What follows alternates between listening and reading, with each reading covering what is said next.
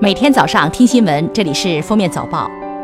各位听友，早上好！今天是二零一九年六月四号，星期二。欢迎大家收听今天的《封面早报》。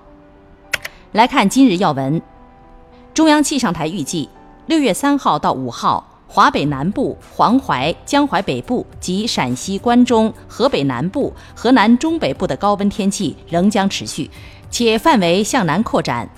而预计五号到六号，南方将出现新一轮强降雨过程，四川盆地东部、江汉、江淮、江南等地将先后出现大到暴雨，部分地区大暴雨，并伴雷暴、大风等强对流天气。工业和信息化部将于近期发放 5G 商用牌照。据报道称，在技术试验阶段，诺基亚、爱立信、高通、英特尔等多家国外企业已深度参与。在各方共同努力下，我国 5G 已经具备商用基础。早在去年十二月，工信部曾发文表示，已向中国电信、中国移动、中国联通发放了 5G 系统中低频段实验频率使用许可。三大运营商已经在部分城市开启了 5G 网络测试工作。电子烟强制性国家标准目前已审查完毕，处于正在批准状态，年内应该会发布。相关部门正在对电子烟的各种成分进行技术评估和限制要求。控烟专家表示，电子烟的危害并不比传统卷烟低。有研究显示，相比传统卷烟，电子烟新增了乙二醛等有毒物质，二手烟中镍铬等金属物质浓度甚至比传统卷烟产生的还要高。截至六月三号，全国已有十七个省市自治区公布二零一八年城镇非私营单位私营单位就业人员平均工资，其中仅有五地非私营单位平均工资超过了全国平均水平。国家统计局公布数据显示，二零一八年全国城镇非私营单位就业人员平均工资为八万二千四百六十一元，比二零一七年增加八千一百四十三元，名义增长百分之十一。私营单位就业人员平均工资为四万九千五百七十五元，比上年增加三千八百一十四元，名义增长百分之八点三。近日，海南省发布废止、禁止赌博、嫖娼等十四件地方性法规的决定，有媒体解读为海南不再禁止赌博，不再取缔卖淫嫖娼。对此，海南省人大法制委员会负责人表示，这是由于两件相关法规当时主要依据《治安管理处罚条例》已于2006年被废止，实践中已不执行这两件法规，因此决定对其进行废止。对于赌博、卖淫、嫖娼等违法行为，海南将继续进行严厉打击处罚。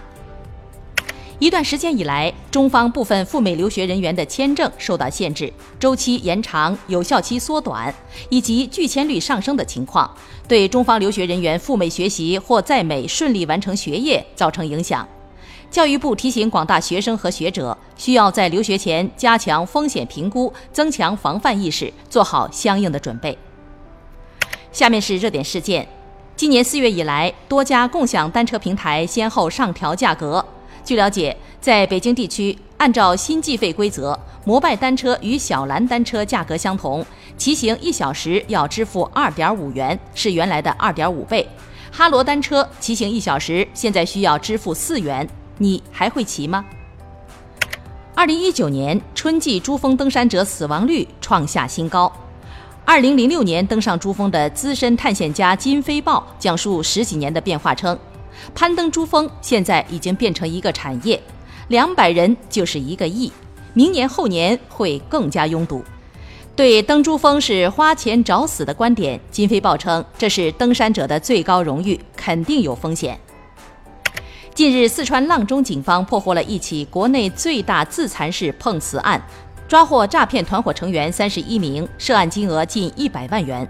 嫌疑人称，挣钱就必须先把手敲断，通过制造交通事故后去医院检查，借由手臂骨折专门碰瓷摩托车司机。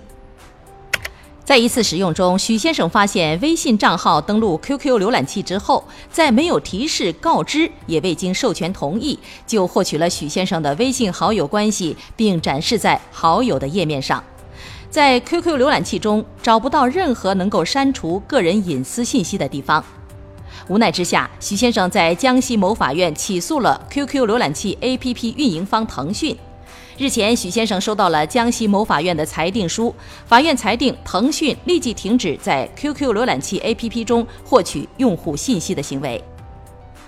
下面来听国际新闻：韩国国内最大的音源服务平台 Melon 因涉嫌制造幽灵唱片公司，挪用数十亿韩元的著作权费，正在接受检方的调查。在音源服务平台企业不适当分配收入给制作人等的指责不断的情况下，如果 Melon 的版权费被挪用属实，将会在音乐界掀起轩然大波。哈佛大学最新发表的一篇文章显示，对于一些在严苛环境做大运动量的人来说，维 C 能够预防感冒，但是对于普通人来说，并没有什么作用。维 C 不能预防感冒，反而过量服用维 C 会导致腹痛、诱发痛风等问题。当地时间六月三号，中国留学生张莹莹遇害案将在美国法院开庭审理，嫌犯克里斯滕森是否适用死刑成庭审的焦点。正式开庭前，检方和辩方已向法庭提交了审判中预计展示的证据清单。